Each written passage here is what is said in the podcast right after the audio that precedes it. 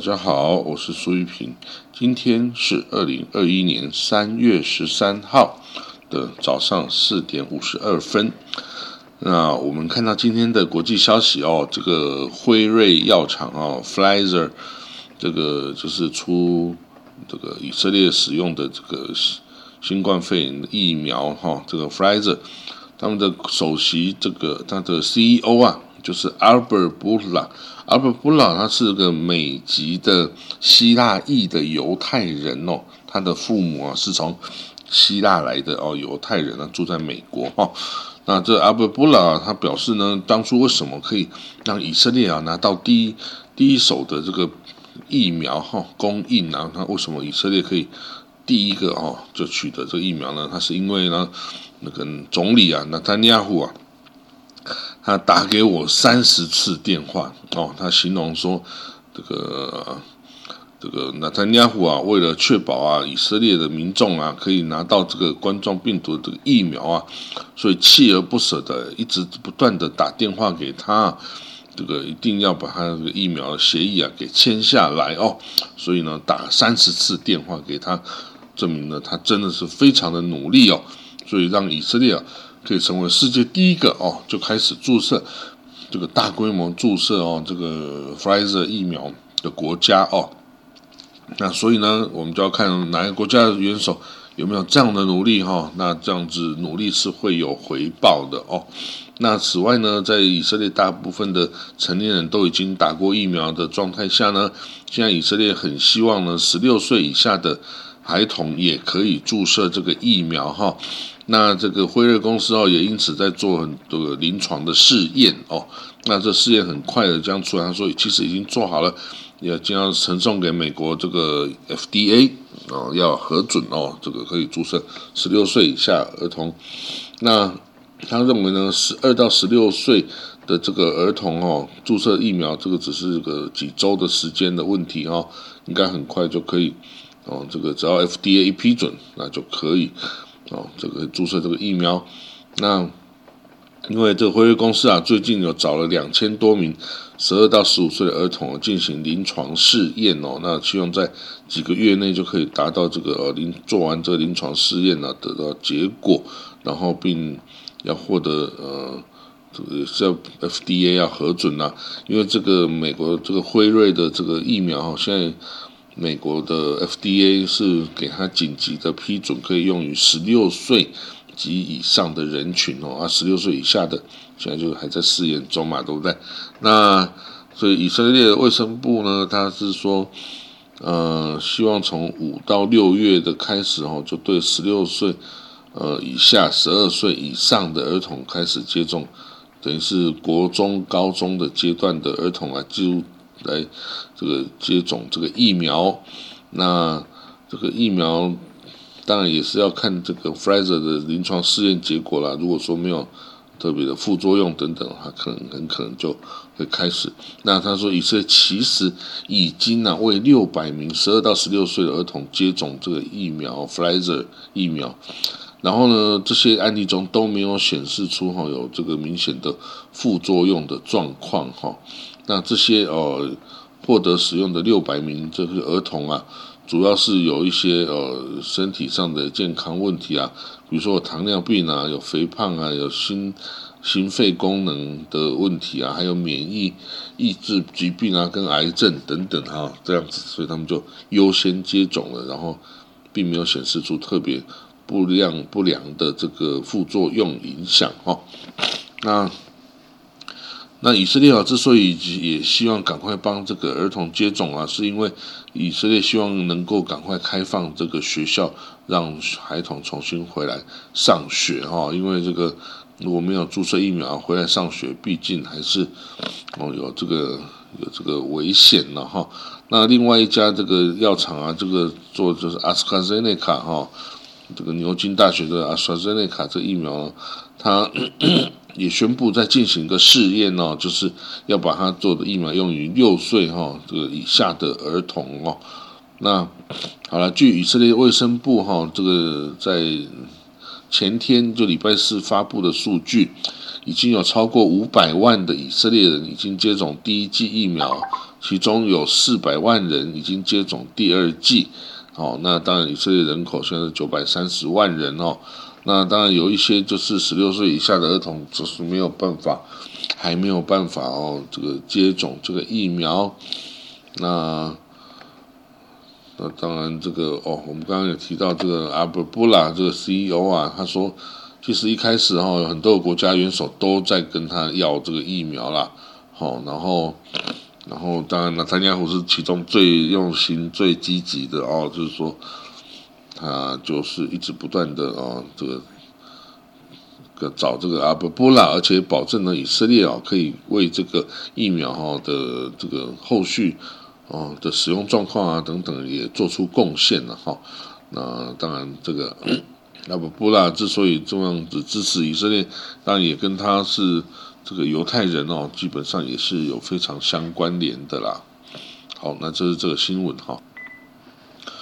此外呢，在这个昨天有提到哦，约旦的王储啊，取消了他前往这个圣殿山阿萨清真寺祷告的一个这个呃计划哦。那这个起源呢，也是跟以色列啊政府在关于这个王储他的这个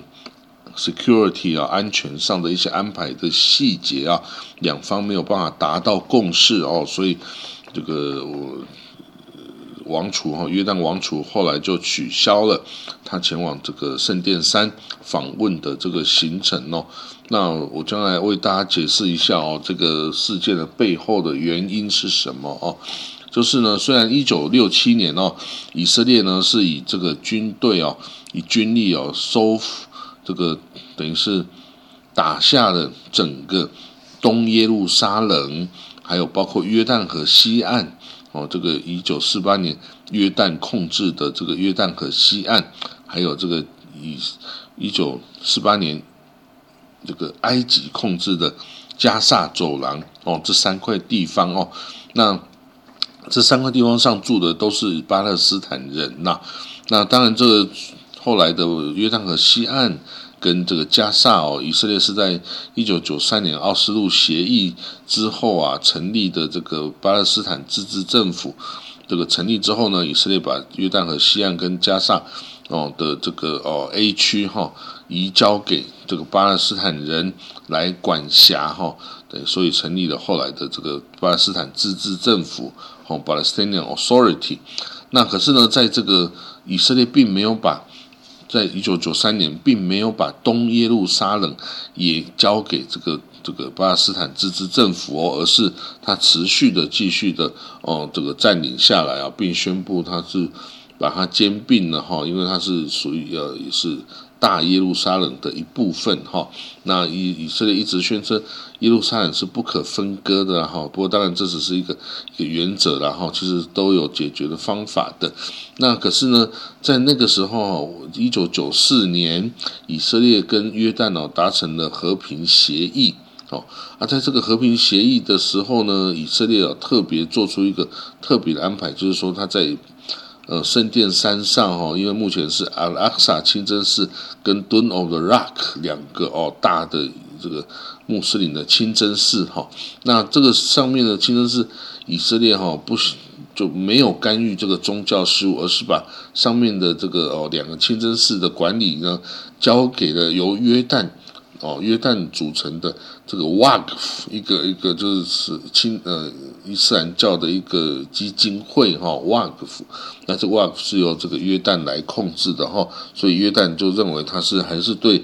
呃耶路撒冷的这个旧城的圣殿山呢，仍然是具有主权呐，那认为以色列是没有主权的。当然，他的认为可能以色列并不是这么认为了哈。那不过当然，这对于约旦来说哈。这个这个和平协议哦，以及带来它持续对这个圣殿山上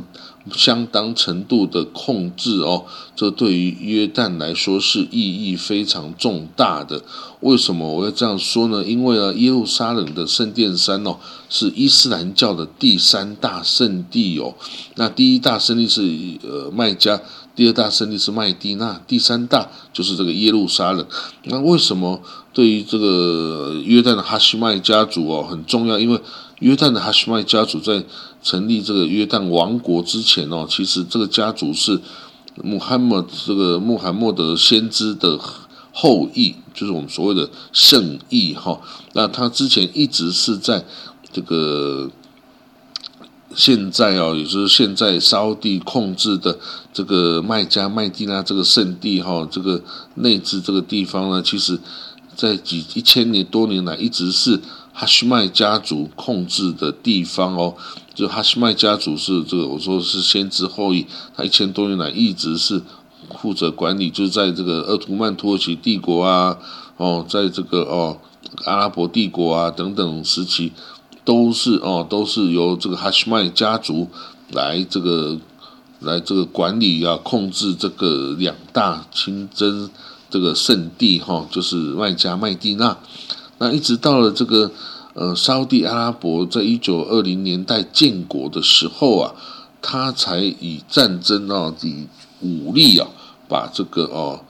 把这个哈希麦家族哈，从圣地这两大圣地赶走。那那时候呢，由于这个哈希麦家族哦，是协助英国、法国他们进行阿拉伯大起义哦，就反抗鄂图曼土耳其帝国统治哦。那时候也顺利的把鄂图曼。土耳其帝国给赶走哈，就是赶离了这个整个阿拉伯世界哈。那在第一次世界大战结束后呢，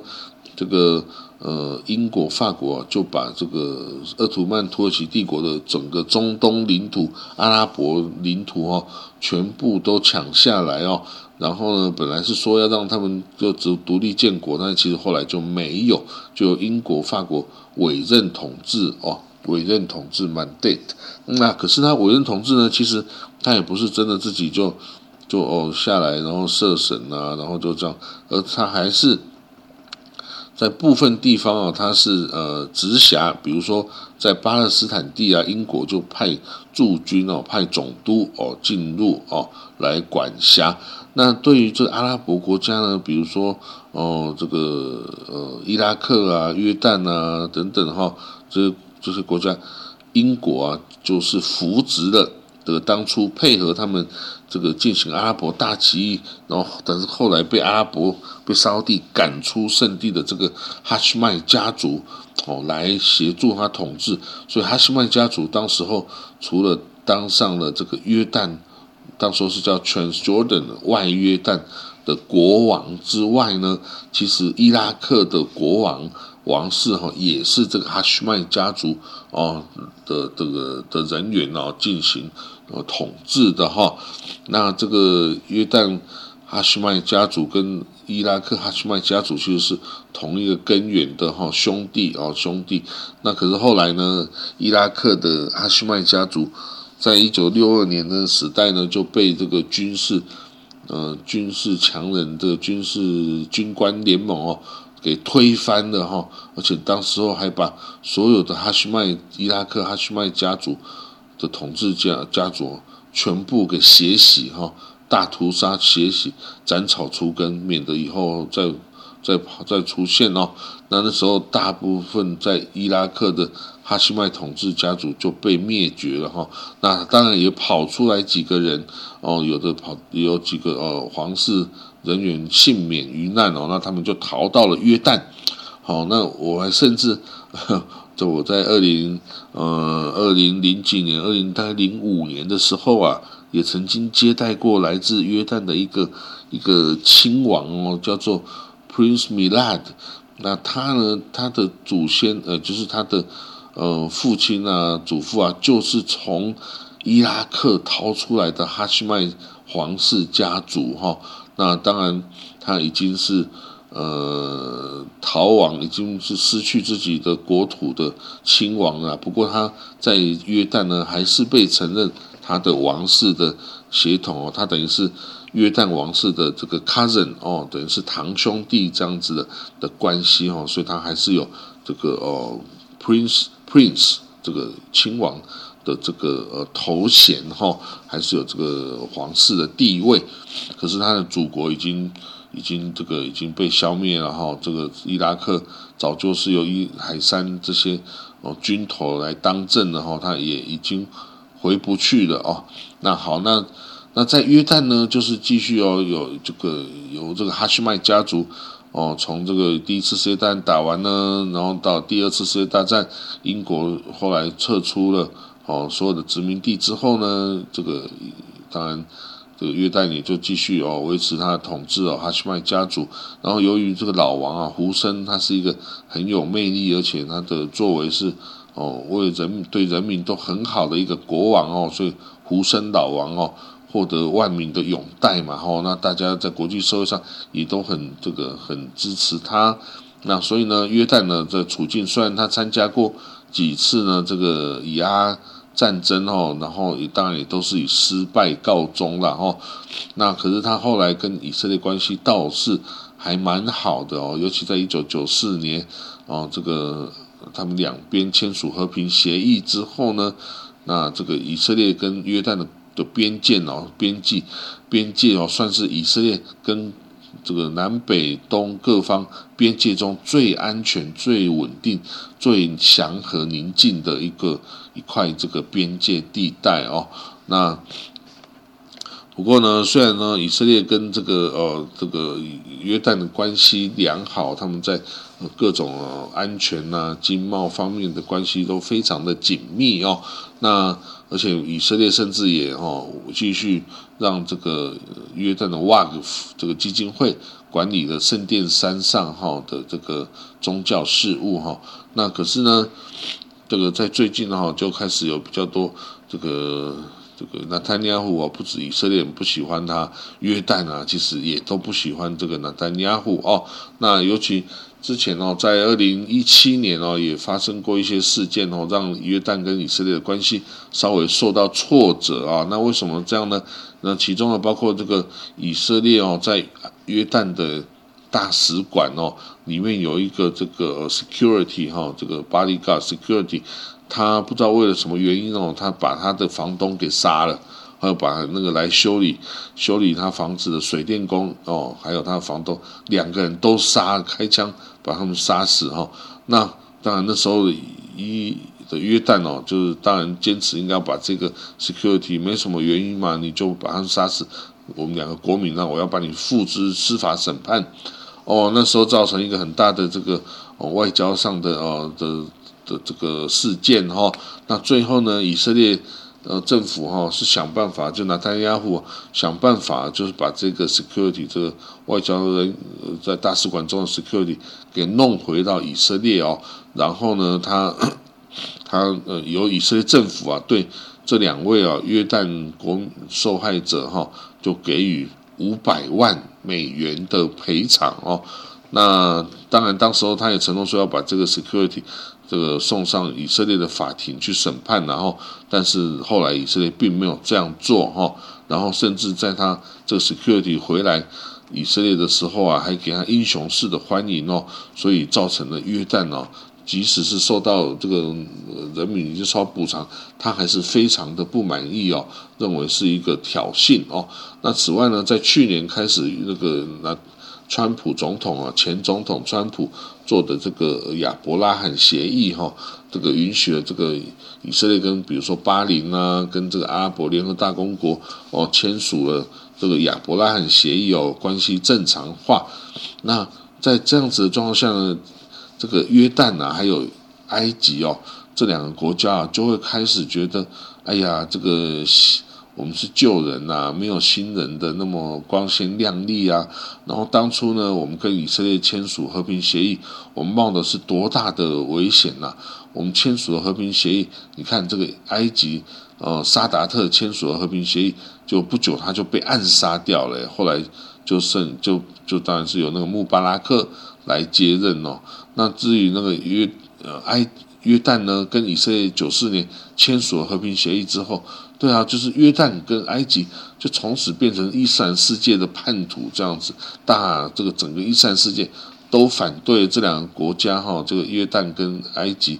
跟以色列签署了这个和平协议的这个举止，认为他们是伊斯兰世界的的叛徒啊，那所以所以这个两个国家的民生哦，几乎都受到很严重的伤害啊，威信哦，在整个伊斯兰世界中的威信受到很大的影响。好，那我们冒着这么大的风险跟你以色列保持好良好的关系啊，然后让你感到安全感啊。可是呢，你看你这个哦，这个亚伯拉罕协议，你轻易的就可以跟巴黎啊，跟这个 UAE 签署协议啊，然后两边直航啊，然后哦，好多人都跑到这个阿布达比啊，跟迪拜去哦，然后。这整个亮点都在那里哦，然后沙地啊跟以色列也是眉来眼去啊，那这样子我们这些旧人呢就没有以色列，你就没有关心我们啦。而且我们做的我们说的意见，比如说我约旦，我常常说你要对巴勒斯坦人好一点啊，你不要去侵占巴勒斯坦人的土地，去盖你的屯垦区啊，以色列都是置之不理的呀。那所以这样子来说，久而久之哦，约旦就会感到很沮丧啊，因为。你觉得我们当初付出那么大的代价，哦，那么大的呃这个国际上的威信哦，跟伊斯兰世界的威信，结果你现在对我们啊置之不理，那这样子我们当然就会觉得很不满意嘛，很不满意，被我们感觉到你就把我们排斥在外了嘛，那你就跟新人好哦，不没有看到旧人哭这样子哦。好了，那这个以色列跟约旦的关系哈，在二零一六年啊，他们也曾经签署一个一百亿美金价值的这个天然气哦的这个协定哦，就是说以色列在十五年内向约旦提供四百五十亿立方米的这个以色列这个哦这个海底天然气田挖出来的这个哦抽出来的天然气哦一百亿美金哦，十五年内要执行完毕，但是呢。在这二零二零年，以色列开始输输送这个天然气到约旦的时候啊，诶，这个约旦国会哈，他就投票说要禁止哈这样子的一个交易跟运输的行为啦。哦，那这个哦，所以这个不过当然，他约旦的议会是没有强制力的啦，因为约旦议会并不是一个真的事实上意义的一个议会哈，它只是一个。参考价值，它的做出来绝对是给王室、给政府参考的而已。然后，那当然，这个随着过去两年哦，以色列连续好几次的的国会大选哦，也使这个跟以色列跟约旦关系受到影响哦。为什么呢？因为，因为他这个在连续几次大选之后，以那他那会就要显示他越来越右翼的这个倾向，也是说他会。侵占越来越多、越来越多的约旦河西岸巴勒斯坦人的土地嘛？那这样子的话呢，这个约旦人自然哦，向来是作为作为帮巴勒斯坦人这个出身哈的一个一个一个一个老大哥的形象哦，自然就会对此感到非常的不满意嘛。那但是以色列人又不太。理会哈这个约旦人的意见哦，所以那此外呢，在圣耶路撒冷的这个哦管理权效，当然以色列是很善意的把这个圣殿山还是交由这个约旦来管辖他的宗教事务了。但是哈有一点很让人哦很让约旦担心的是，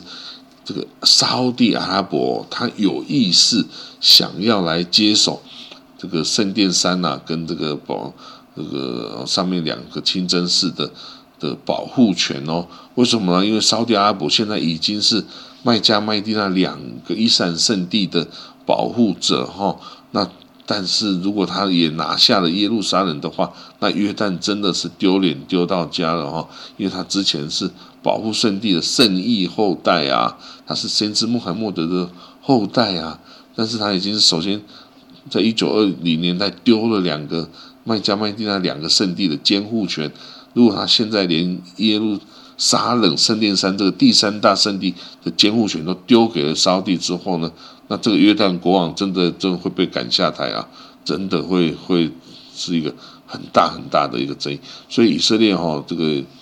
呃，我是不知道以色列到底有没有看到这一点哦，就是说耶路撒冷哦圣殿山的这个监护权哦，可以是他挑动这个沙地跟约旦关系的一个筹码哈，这个是一个很严重的问题，对于对于这个伊斯兰的世界哈，这是一个。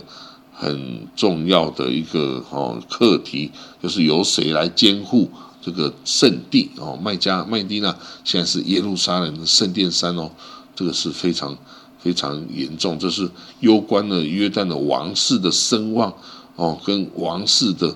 政治合法性的这个的议题哦，所以这个是绝对不能让这个沙地把这个圣殿山的监护权给拿去的，这个对于。约约旦来说啊，会是一个致命的一击哈，所以哈，我们会继续观察哈 未来的这个议题上的这个呃发展。那根据啊最近一个报道哈，这个去年底啊，亚塞拜然跟亚美尼亚哦激烈的战斗中哦，这个后来是亚亚塞拜然呢这个全面性胜利告终哦。那这个为什么亚塞拜然这么强大呢？其实啊，以色列供应给他的这个无人机哈，一些军火设备占了这个是很大的一个地位哈。那他是说呢，这个这些年来哈，这个过去这些年来，以色列哦供应了亚塞拜然很多军火哈，包括这个无人机哦。那这种无人机其实上面都载有弹药哈，它除了可以这个用来这个监视一个地方。呃，之外呢，它如果锁定呃有价值的目标的话，它也可以直接以自杀性攻击的方式呢，将这个目标直接摧毁哈。所以呢，这个由于这个无人机哈，它其实不是这个喷气喷射动力哈，所以其实也很难被这个哦现代化的。的这个武器、防空设备或者是士兵们所看到哈，因为它可以很安静的螺旋桨的方式来飞行哦。那所以呢，以土耳其他自己也是有发发展自己的无人机哈，Bayaktar 哈。那他对付这个他在呃土耳其在使用的无人机在亚塞拜然战场哦，还有在现在的。土耳其干预的这个利比亚战场上哦，都有使用哈。那其实我们可以看到，是越来越多的证据显示哦，这些无人机哦，其实哦可以开始对一个战争的发展哦有非常大的影响哦。那这个以色列向这个阿塞拜疆啊、呃亚塞拜然供应了那么多武器哈，所以不知不觉就卷入了自己其实没有参与。到的这个哦，没有利益的这些冲突里面哦，那亚塞拜然打败了亚美尼亚，那亚美尼亚当然就会对以色列也是表示抗议哦，说你不应该卖那么多先进军火给亚塞拜然嘛，然后这样才是我这个亚美尼亚失败的主因哦，所以其实亚美尼亚是有对以色列政府表示正式的抗议的哦。那好了，那。哦，其实我们可以知道，哎，这个其实亚塞拜然它是它是一个，它其实也是一个什叶派的穆斯林为主的一个国家，哎，可是因为它是前苏联，哦，前苏联的这个呃加盟共和国之一啦，然后所以它已经是比较温和，嗯，并不很激进的一个呃伊斯兰国家，哈，所以。呃，而且他一直跟以色列保持非常良好的关系哈。这个亚塞拜然，它是一个突厥语系的国家，它跟土耳其基本上是一个民族两个国家这样子的关系哈。所以土耳其也是帮助亚塞拜然非常多。那以色列是在军火设备帮助非常多。虽然以色列跟土耳其的关系已经陷入僵局，跟这个不已经呃已经是。有点敌对一阵子哈，可是他们对于亚塞拜然的关系都是非常友好的，然后那那当然亚塞拜然主要就是跟亚美尼亚敌对，然后然后跟可能跟北边的哦，他也有接邻南边接邻伊朗啊，北边接邻这个俄罗斯联邦哦，然后西边接邻这个乔治亚哦，这个等等哈，所以他还是要保护自己的国土哈，所以他是。军事建设哦是做的蛮好的哦，尤其是从以色列引进很多非常现代化的军火设施哈，所以他这一仗成名哦，打败了这个呃亚美尼亚哦，让亚美尼亚不要再啰嗦哦，所以所以这个各国啊，也许从此就要对无人机的使用哦，要更加的呃谨慎，更加的要要去赶快去建立这个能力。否则敌人有你没有，那这样子就是一个很很不好的事情喽。好了，那我们今天的国际新闻就讲到这里，那谢谢各位喽，我们明天见，拜拜。